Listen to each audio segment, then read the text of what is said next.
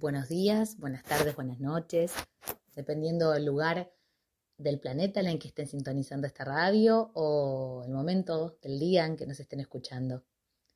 Bienvenidos a este programa que se llama Descubrir y Transformarte.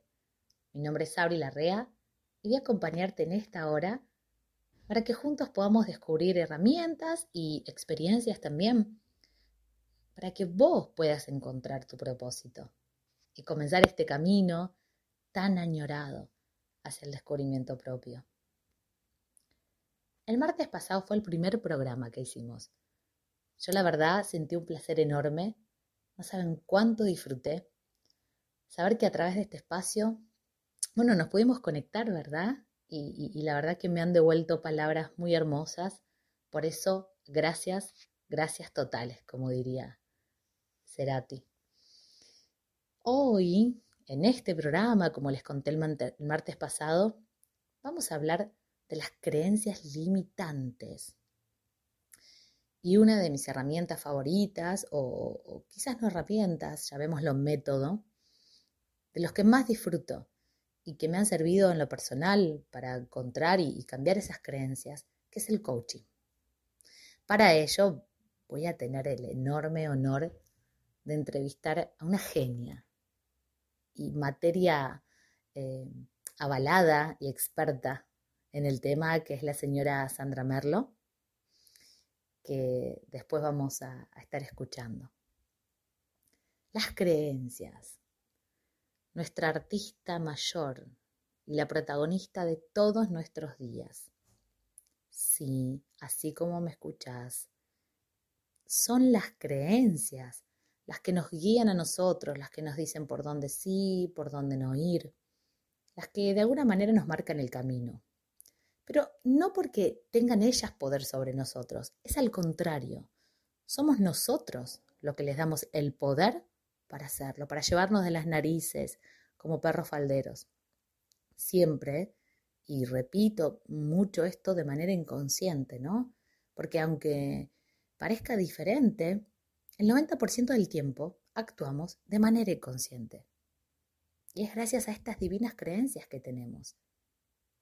Después vamos a ver que pueden ser creencias limitantes, creencias potenciadoras, eh, pero nosotros siempre vamos a hablar de creencias limitantes, que son aquellas creencias que debemos observar, escuchar, comprender.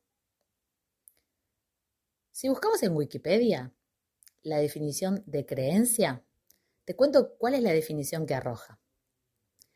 Creencias son estados de la mente en los que uno supone que algo es verdadero o probable. Se expresan lingüísticamente mediante afirmaciones. Hay desacuerdo a veces sobre las características esenciales de las creencias. Hay representacionalistas que identifican creencias con actitudes proporcionales hacia representaciones mientras que los funcionalistas ven su papel causal como esencial y los interpretacionistas se centran en la dependencia de la interpretación de otra persona. Todo esto es verdad. Tiene que ver con afirmaciones propias, con interpretaciones de otros. Pero yo te voy a contar para mí, según mi experiencia. Y sumado a esto que acabamos de leer de Wikipedia, ¿qué son las creencias? Para mí son las guías, que nos hacen movernos hacia una determinada acción. Como te dije antes, lamentablemente esto del libre albedrío no existe. Somos presos de nuestros propios pensamientos, de nuestro sistema de creencias. El 90% del tiempo actuamos sin saberlo, sin saber el por qué. No razonamos primero, actuamos por inercia. Pero es gracias a este sistema de creencias que tenemos. Lo hacemos por las estructuras mentales que tenemos, es así. Son estructuras que no son siempre las mismas en uno que en otro. Primero porque nunca vamos a ser personas iguales a otras. Segundo porque cada uno de nosotros vivimos experiencias específicas. Y somos seres diferentes, que venimos con almas y experiencias distintas, venimos a vivir determinadas situaciones traemos una historia de antepasados distintos unos a otros. Y además de eso, cada uno de nosotros se ponen anteojos diferentes para observar el mundo. Por eso te voy a dar un ejemplo. Quizás para mí, eh, si un peatón, por más que el semáforo esté en rojo para él, pisa y quiere caminar o cruzar la calle sobre la senda peatonal, no esté mal, y quizás para vos sí. Misma situación en distintos países es igual. Nuestro entorno, desde lo más pequeño, que es nuestro núcleo familiar, donde nacemos, donde crecemos, hasta la comunidad en la que vivimos, teniendo en cuenta sus leyes, sus normas, costumbres y demás, van formando poco a poco estas estructuras mentales que te estaba contando sobre lo que sí y sobre lo que no. Pero por sobre todo, en mi opinión siempre, ¿verdad? Son nuestros padres o cuidadores, porque no todos nacemos dentro de un sistema familiar eh, estándar, llamémoslo, papá, mamá, ¿no? Hay distintas realidades eh, y las incluimos a todas, por supuesto. Pero es, es el lugar en donde nacemos y crecemos los que determinan el camino principal que vamos a seguir después. Mira, cuando sos chico o chica, siempre papá o mamá o quien te cuide, ¿verdad? Son los que nos garantizan el alimento, la seguridad, la supervivencia. Y nos vinculamos con ellos desde una necesidad primero. Luego comenzamos a amarlos, pero al principio siempre es la necesidad de garantizarnos sobrevivir. Como los cachorros, cuando son pequeños, toman la teta de su mamá por supervivencia y después, cuando son adultos, se separan de ella. Ellos son el ejemplo real de cómo nos relacionamos con el mundo con nuestras parejas, con nuestros amigos, con el dinero, con el trabajo. Y nos creemos todo, todo lo que nos dicen, ¿verdad? Claro, a tal punto que a veces les creemos incluso hasta cuando nos dicen o nos hacen creer, o nosotros interpretamos eso, que eso ya lo vamos a ir viendo, que no somos suficientes para hacer tal o cual cosa, que vamos a poder hacer esto o no, que servimos para esto o no. Le creemos todo. ¿Por qué? Para que nos amen para seguir existiendo dentro de ese núcleo, para ser parte de este clan. Y así vamos por la vida de manera inconsciente creyéndoles y actuando en base a eso que aprendimos. Se graba tan profundamente en tu mente que, como dije en el programa anterior, nuestro cerebro ya sabe que actuando de esta manera garantizamos la supervivencia. Entonces, vamos a ir actuando y viviendo en base a esto, a esto que aprendimos de nosotros mismos. Hmm. ¿Alguna vez los cuestionaste adentro tuyo, eso que, que aprendiste? ¿Alguna vez pensaste si realmente eso que te dijeron y aprendiste es la única forma de relacionarte con el mundo? Cuando aprendes, aprendes realmente a ver qué creencias limitantes tenés. Y vuelvo a decir esto de limitantes porque me refiero a, eso que justamente te limita, ¿verdad? A hacer todo lo que querés ser, que te frena a poder realizar los cambios que querés en tu vida, a realizar tus sueños. Porque después sí están estas creencias potenciadoras que son las que sí te impulsan, ¿verdad? Que son como las afirmaciones positivas. Pero esas no las toquemos, por favor. que esas sigan estando y que se multipliquen. Lo que tenemos que hacer es cambiar estas creencias limitantes por potenciadoras. Cuando por fin empezás a conocerte y reconocer tus propias creencias sobre vos mismo, es, es mágico porque el mundo comienza a cambiar. Pero en realidad vos cambiaste. El mundo sigue siendo el mismo. El que cambia los lentes con el que observa la vida vas a ser vos. Vas a observar distinto el mundo en el que estás metido. Vas a empezar a darte cuenta del poder verdadero que tenés. Ya desde la conciencia de saber quién sos. Entonces desde ese lugar podés decidir, elegir, primero descubriéndote, para luego transformarte. Todos, ¿eh? Mira que nadie se salva de tener estas divinas creencias. Es parte de nuestra estructura mental. Y está en nosotros descubrir cuáles son. ¿Para qué hoy las seguimos manteniendo? ¿Cuál es la intención positiva que tienen? Y resignificarlas, por favor. Necesitamos resignificar aquellas cosas que nos limitan, porque nuestro poder es ilimitado, pero tenemos que descubrirlo y darnos cuenta de eso. Tenemos que creérnoslo, así como le creímos a papá o mamá cuando nos dijeron en su momento que no, no, no, toques eso porque te vas a caer, no, esto te cuesta, no, vos no lo podés hacer. Bueno, empecemos a crearnos cosas positivas de nosotros mismos. Para ser libres, no caben dudas, no me caben dudas a mí. Lo primero siempre es conocernos y reconocer qué creencias te limitan. Ese siempre es el primer paso para comenzar. Ahora te dejo con la mejor música y después lo que te prometí, la entrevista con una mujer con mayúsculas que admiro, la señora Sandra Merlo. Estás acá en Descubrir y Transformarte por RSC Radio. Escucha cosas buenas. No te vayas. Bueno, acá estamos de vuelta en este programa, Descubrir y Transformarte. Y como les conté, vamos a tener una entrevistada de lujo total. Una mujer que para mí no solamente es maestra, es ejemplo de profesionalismo y empatía. Además, es una de las pocas personas que conozco que no solamente dicen, sino que viven y hacen aquello que dicen. Me refiero a ser auténtico, a ser coherente con cómo nos manejamos y nos expresamos. Sandra Merlo es Master Coach, licenciada en Educación, licenciada en Relaciones Públicas y encima está haciendo una maestría en Gestión Política, una genia. Ella se define como mujer exploradora, madre, esposa, argentina y abuela. Bienvenida, hermosa mujer, y muchísimas gracias por permitirnos escucharte y compartirte con todos nosotros. Ay, Sabri, qué hermosa presentación, pero sobre todo lo otro.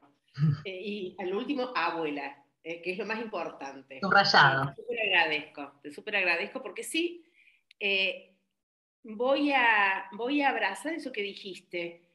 Hace un tiempo que decidí ser coherente con lo que pienso, con lo que digo y con lo que hago, porque aprendí que ahí yo estoy construyendo identidad y no es solamente lo que quiero que el otro vea, sino cómo me siento. Y eso para mí es un trabajo, es un entrenamiento, te diría que diario, porque obvio, cada tanto me voy del carril, pero tengo tantos profesionales y amigos que me dicen, no, Sandrita, vení, vení, volvé.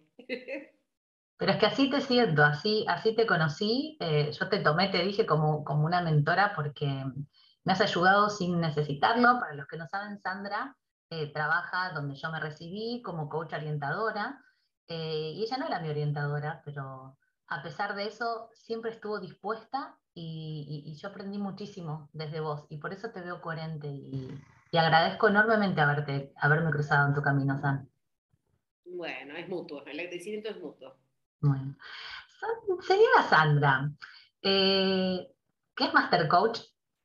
y desde ese lugar, Hoy te quiero preguntar o pedirte, mejor dicho, que nos cuentes cuál es tu experiencia con el coaching, qué es el coaching y cómo este proceso nos puede ayudar eh, a, los que nos están escuchando a transformarse eh, y, aprender a, autodescubrirse. Bueno, has hecho tres preguntas. Entonces, vamos a empezar por la segunda, como para enfocar. Ahí me, ahí me sale la parte docente. Cuando vos hablas de qué, qué es el coaching, el coaching, desde lo que yo sigo aprendiendo, es una metodología. Metodología viene de método, que es una palabra griega, y que significa que es un camino. Y como camino, el coaching me muestra la disciplina, la intención y el poder que tiene el aprender a conversar con un otro. El coaching hace foco en el nivel de conversaciones que podemos provocar los seres humanos. Imagínate, Sabrina, que estamos en esta entrevista, que tenemos este don. El lenguaje es un don. Y que yo cada vez que hablo lo agradezco porque hay personas que no pueden hablar. No tienen esta, esta posibilidad de hablar. Entonces, el poder poner en palabras lo que sentís, lo que vivís, lo que experimentás, ya conecta con un otro. Y eso es coaching. Coaching es conversar. ¿Y qué hacemos los coaches? Entrenamos las conversaciones para aprender a provocarlas, para aprender a dinamizarlas, para, para sobre todo entregarles a las personas recursos que les permitan vincularse saludablemente y amablemente. Porque si algo aprendimos es que yo no puedo relacionarme con un otro desde una conversación nefasta. Entonces, quien tiene el poder de cambiar esta historia soy yo, aprendiendo a conversar, a gestionar, etcétera, etcétera. Entonces, eso para mí es, la base del coaching. Coaching es conversar, aprender a conversar para relacionarse mejor y en la medida que vos tengas mejores relaciones con las personas, también vas a obtener estos resultados. Porque otra cosa, yo últimamente escucho esto de que, hay que el resultado, que hay que fluir, está divino, yo soy reflow. Pero en la vida hay un momento en el que yo me detengo y digo, ¿y qué hice hasta acá? Porque no es cuestión de sembrar, sembrar, no, es momentos de cosecha. Entonces, para mí, también tiene que ver el coaching con un camino en el cual me voy a ir registrando conscientemente y haciéndome responsable de qué es aquello que estoy sembrando para contribuir a aquel resultado, a aquella cosecha que quiero conseguir. ¿Y qué más? Me concentré en la segunda. ¿Cómo ayuda? Dijiste la palabra, ¿verdad? ¿Cómo ayuda al otro a, realmente aprender a descubrirse ¿no? en el camino del autoconocimiento? Y lo voy a unir con lo que recién te dije. Primero que yo cuando ingresé en el coaching, yo pensé que lo iba a hacer para los otros, como relacionista pública, yo ingresé en el coaching, creyendo que yo iba a tener así el, el ABC de las relaciones públicas. Y lo primero que descubrí es que si yo no me aprendí a relacionar conmigo, difícilmente me relacionaba con un otro. Entonces, primero contar que es una metodología que brinda recursos para reconocerme, reflexionar y sobre todo rediseñarme como persona. Hay un término que trae Rafael Echeverría, que es uno de los puntores del coaching en, Latinoamérica, que se llama diseño estratégico de la identidad. La primera vez que lo escuché dije, ah, pero esto es como marketing, me tengo que diseñar. Y después, oh, sorpresa. Algo que yo veo es que eh, el, diseñarme y tener la posibilidad de diseñarme una y otra vez, habla de que estoy en movimiento, de que estoy evolucionando. No puedo ser la misma Sandrita que tenía creencias y dichos y verdades de perogrullo allá hace 20 años, porque vamos a contarle que yo tengo varios años, pero el coaching, mira, mira lo que hace el coaching. Divina, divina, un formón. pero bueno, entonces, ¿cómo puede, cómo puede aportar hasta te diría que no, no ayuda, el coaching no ayuda, es acompañar, aportar, brindar recursos que tienen que ver con redescubrir los talentos que ya tenemos. Y sobre todo esto, el don de los lenguajes. Porque no solamente esto de la palabra, es cómo emociono, cómo, cómo siento mi cuerpo y también cómo gestiono esta intuición que está nuestra y que es parte del ser humano. Qué lindo esto que decís, San. Y, se me ocurría, mientras vos estabas contando esto del acompañar em, y esta metodología, em, ¿de qué depende que una conversación de coaching em, sea exitosa o no? Llamémoslo desde, desde el exitoso, desde el, esto que, que predomina en el coaching, que es el cambio observador, ¿no? Poder observarse desde otro lugar, según tu experiencia. ¿De qué depende? Primero depende de revisar las intenciones que yo tengo como profesional al ponerme al servicio del cliente. Entonces, yo ya salí de un paradigma que la sesión de coaching tenía que ser de determinada forma.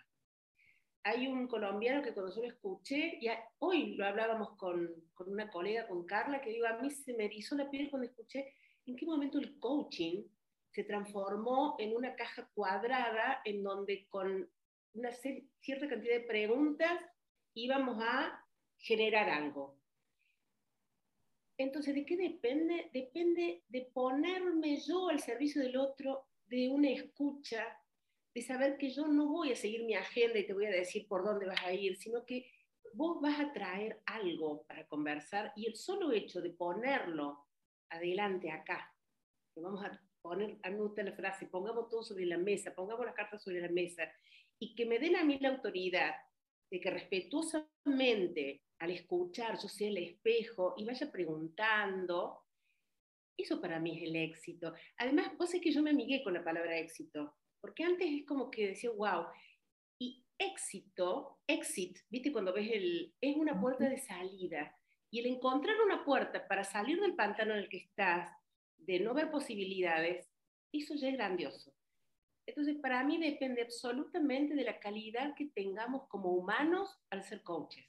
Porque nosotros los coaches no somos de otro planeta, no tenemos eh, esto de que ya sé lo que te pasa. No, no tengo ni la bola de cristal, ni tengo, no. Sí, yo entreno para escuchar y también yo siento que muchas veces cuando yo acudo a un coach o a un supervisor de coaching, es porque también abrazo esta vulnerabilidad. Empecé, empecé a escucharme hasta dónde puedo acompañar a esta persona. Yo tengo en mi registro personas a las que les dije que no me sentía en ese momento eh, capaz de acompañarla. Y eso también habla de ponerte en una posición de somos dos personas que estamos contribuyendo a que tu futuro sea mejor. Qué hermoso, eh, San. Eh, vamos a ir a una pequeña pausa. Vamos a quedarnos con la mejor música, escuchar cosas buenas acá en RCC Radio y ya volvemos. Estamos de vuelta en este programa, Descubrir y Transformarte, con la señora Sandra Merlo. Eh, y San, te quisiera preguntar, porque sé que vos también sos coach eh, desde la parte organizacional para empresas, ¿por qué? O mejor dicho, ¿para qué una empresa, una organización, una institución debería tener un coach? ¿Para qué una organización debería contratar coaches? Con esto que recién yo te conté de en qué entrenamos los coaches, en esta habilidad de provocar y de alguna manera mostrar maneras de conversar más amables y saludables, una empresa cuando incorpora un coach para que acompañe a líderes, a manos medios, a empleados, a lo que sea, lo que está ofreciendo es que esos humanos, esos seres humanos, porque la empresa por sí sola no existe. La empresa, ¿qué es? Es un nombre quienes le dan vida a la empresa son los seres humanos que trabajan ahí, que aportan ahí. Entonces lo que está haciendo un empresario, un gerente de recursos humanos, es aportar valor a esos humanos. ¿Para qué? Para que recuerden el poder de sus recursos genéricos. Le llamamos competencias genéricas, porque todos en algún momento, si nos acordamos cómo éramos cuando éramos niños, éramos tan sabios, pero bueno, con el tiempo, con las creencias de los demás, las miradas y demás, ¿qué hicimos? Nos fuimos construyendo, acorazando, no pudiendo expresarnos. Pues bien, un coach en una empresa actúa de una manera catalizadora de recursos y talentos. Eh, yo soy miembro, hoy estoy siendo miembro del directorio de ICF Argentina y una de las campañas que más hacemos es contraten coaches, contraten coaches, eh, contraten coaches que puedan aportar su mirada, que puedan acompañar a las personas y escuchar, porque otra cosa, es como cuando estamos en una familia, nos escuchamos todos nosotros y nos quedamos así, pero alguien que nos ve de afuera dice, ah, pero esto, esto, es tomar una mirada como, no sé, más, más global y brindar recursos, brindar acompañamiento. Yo celebro que cada vez más son las empresas y organizaciones que contratan coaches. Qué hermoso, qué lindo, ¿sí? Y, sobre todo esto de que dijiste de escuchar, ¿no? Eh, porque escuchar, cualquiera que no conoce eh, qué es el coaching y demás, no, dice, bueno, escuchar yo escucho, pero realmente, ¿qué significa escuchar? Yo siento que cuando yo escucho, no implica que solamente escuche a través del sentido de mi, de mi oído. No es algo que viene y solamente ingresa por acá, por mi oreja. No. En la escucha para mí hay una percepción. Por eso el, el solo hecho de poder mantener conversaciones con sentido, en la presencia, yo se los digo inclusive a, a los padres, tómense ese tiempo, suelten el celular, que hagan contacto visual. Para generar empatía necesitamos poner todo este cuerpo a disposición del otro. Hoy las neurociencias nos están trayendo mucha información.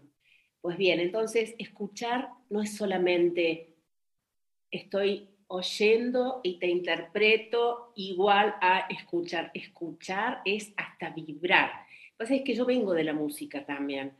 Y a mí me hace mucho sentido, y cuando hablo de sentido, hablo de esta vibración, de esta sintonía, de esto que establecemos con el otro y que permite crear este sistema en el cual nos contenemos y sabemos que estamos creando un espacio seguro y confidencial, porque eso también es muy importante en el coaching. También mucha gente cuando habla del coaching se cree que tenemos que tener un tema tan profundo. ¿Puedo contar una anécdota muy chiquita?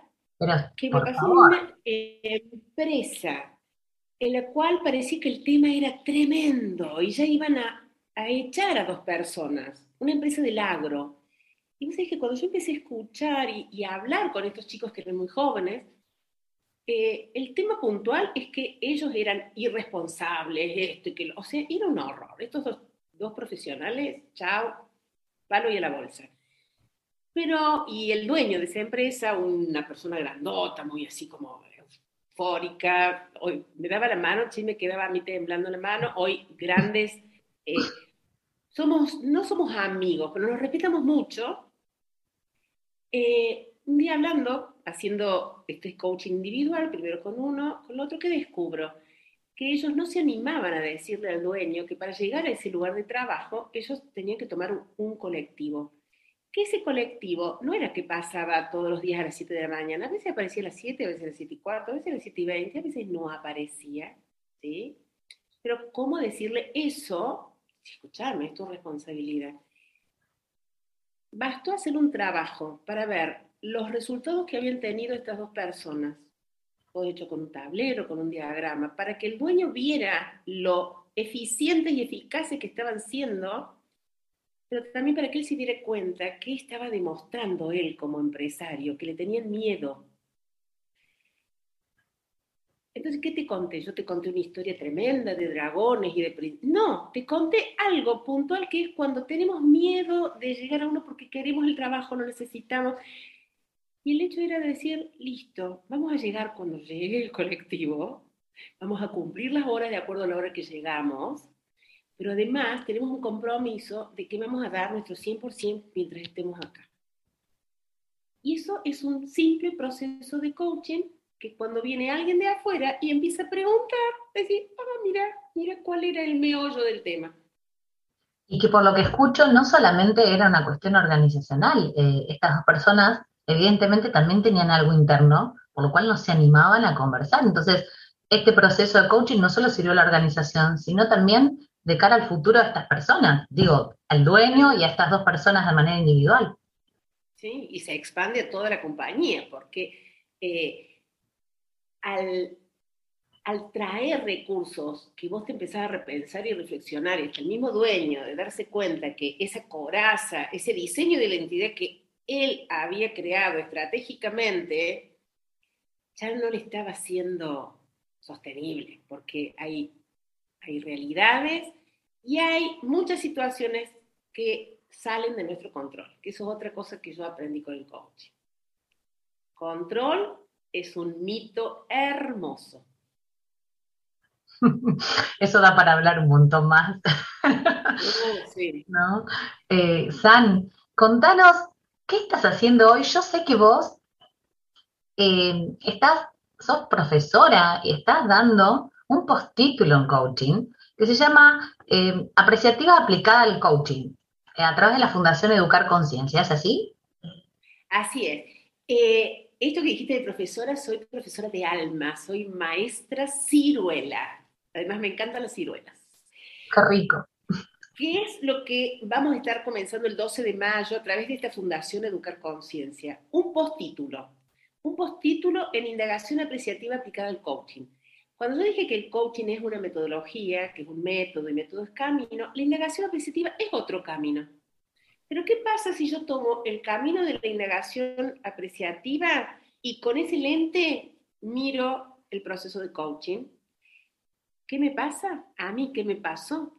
Que empecé a darme cuenta que era más prudente enfocar en los talentos y las fortalezas que tenemos en lugar de todas las deficiencias y debilidades. Porque esto es como el FODA. Yo que vengo también del ambiente de las organizaciones de relaciones públicas, fortalezas, oportunidades, nos poníamos todos contentos. Y después, debilidades y amenazas nos hicimos todos chiquititos. La psicología positiva aporta la indagación apreciativa y nos cuenta, ahí es donde enfocamos, encontramos. Entonces, no implica que no vamos a ver las debilidades, pero sí conocemos que enfocando en lo que sí tenemos, vamos a ser más productivos. De hecho, a mí me encanta el Steve Jobs, siempre ha hecho mucha propaganda de la indagación apreciativa, porque su frase era, enfócate en lo que sí sabes hacer. ¿Cuántas veces hemos sufrido porque queremos hacer algo que no nos sale? a ver, enfócate en lo que sí sabes, el otro anda entrenándolo. La maestría no viene por tener cientos de títulos y certificados, la maestría viene por la experiencia, por abrazar el error.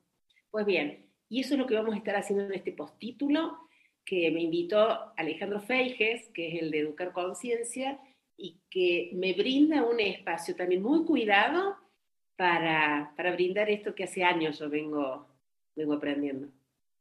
Eh, yo lo recomiendo, a vos te recomiendo. Todos invitados, todos invitados. Es un lindo grupo en donde a mí me gusta entregar todo lo que he ido aprendiendo, pero además que tenga práctica, porque la práctica es donde vamos a aprender a ser indagadores apreciativos.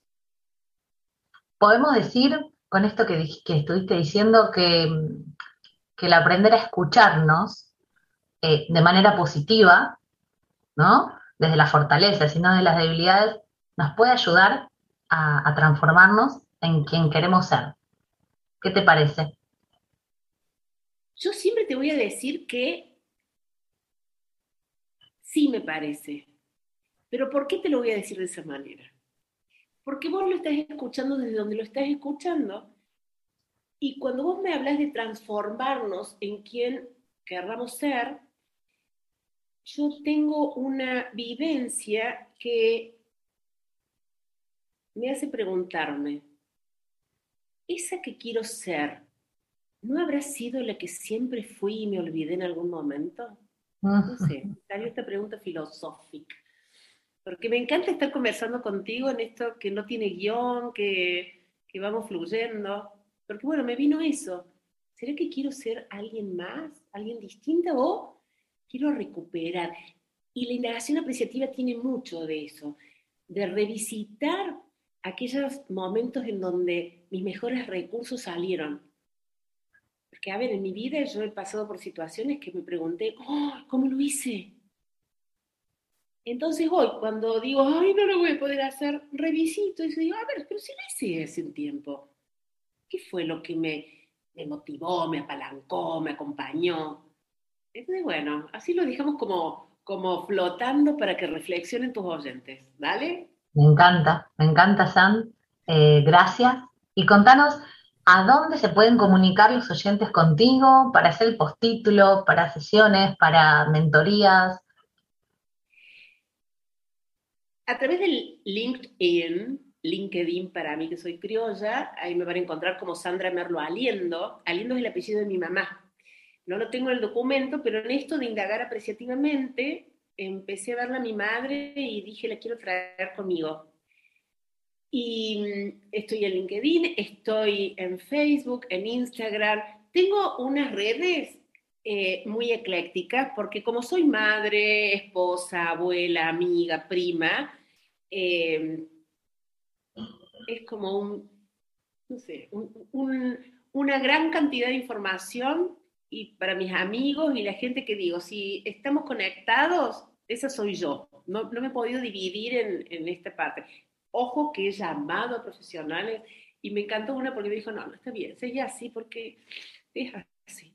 Sos transparente, sos una y, por eso eh, realmente transmitís, como te dije al principio, esa coherencia entre lo que decís y predicás y tu vida. Entonces, eh, yo te quiero agradecer por eso eh, y por esta charla hermosa y profunda siempre como es con vos. Así que un gusto, San, muchísimas gracias. No, muchísimas gracias a vos y, y bueno, celebro, celebro este espacio para, para que sigas comunicando. Un abrazo enorme, Sabrina. Muchas gracias y seguimos eh, con la mejor música en RCC Radio, escuchar cosas buenas. Estamos de nuevo en este programa que se llama Descubrir y Transformarte. Mi nombre es Sabri Larrea y estuvimos escuchando a Sandra en una entrevista que, bueno, que me encantó, que espero que hayas disfrutado vos también.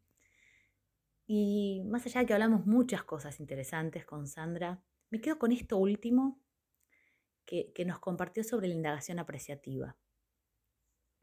Y lo voy a traer eh, en colación a, a lo que estuvimos hablando al principio del programa sobre las creencias limitantes o potenciadoras, pero sobre todo me quiero quedar en las que nos limitan, ¿verdad? Aquellas cosas que creemos de nosotros mismos que nos van a imposibilitar trascender, crecer, disfrutar. Entonces, esto de la indagación apreciativa me parece sumamente interesante, porque no estamos acostumbrados a observarnos desde el amor. Cuando nos miramos al espejo, lo primero que estamos viendo son nuestras propias fallas, nuestros defectos, entre comillas, y hago así con los dedos, eh, los defectos físicos, lo que no me gusta, lo mal que estuve hoy, lo que no me salió, lo que no pude, lo que quise y no sé cómo hacerlo, el por qué hice tal cosa si quería hacer otra, por qué no puedo dejar de pensar en esto. Siempre estamos criticándonos, Siempre estamos comparándonos. Pero en esa comparación hay un dolor profundo, profundo que tiene tu alma, que es porque aún no te estás dando cuenta de que el poder, realmente el poder lo tenés adentro.